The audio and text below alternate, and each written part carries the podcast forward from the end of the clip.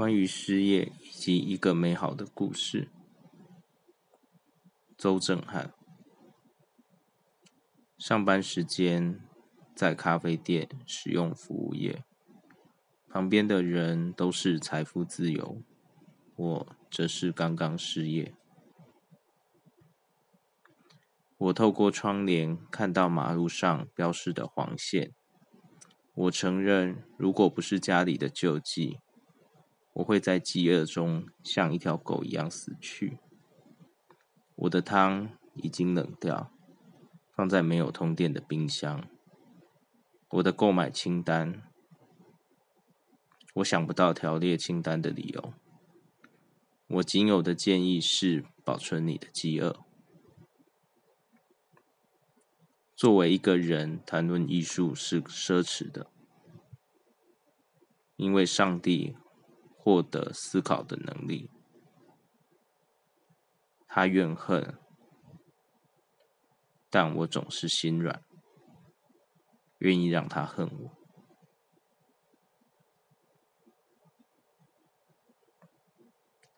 整洁干净的厕所，仍有。蚊蝇随光线聚散，他不理会我，像是不理会发臭的肉。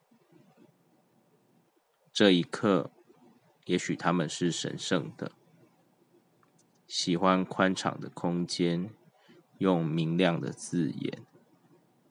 我很疑惑，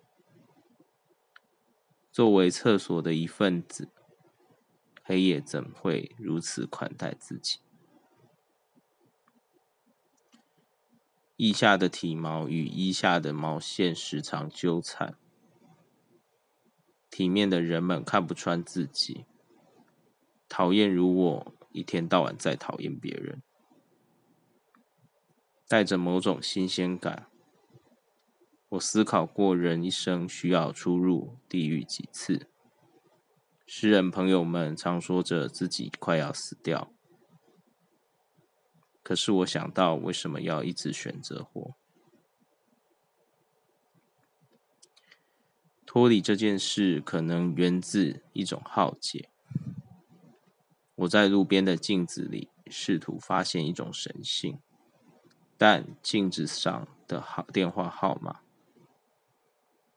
红色字母预示的方向。一部分属于巨大的未知物，眼前慢慢产生雾气。我继续打开手边的励志书籍，混在人群中对嘴，懂得的都在十几年前，像遥远的星辰，那发生困难的程度，我想再过几年到达的天体。不免还在流泪，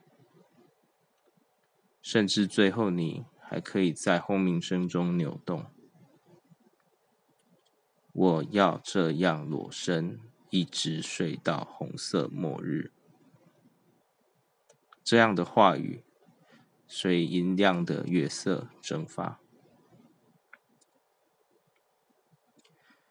道路旁有着女主人的花店，排放着人龙。人们其实没有那么喜欢，人们只是喜欢看着女主人捧起昨日的花篮，欢迎光临自己的一天。说了一段故事，我是一只完美的变形生物，密闭在屋子。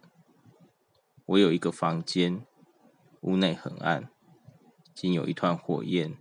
以及靠近光处一片窗，窗外有更强烈的星辰，但我对它不感兴趣。我习惯和那团火焰说话，谈论断掉的诗句，还有一些刻薄的话语。我们不时常争吵，除非彼此闪烁的频率不在牌子上。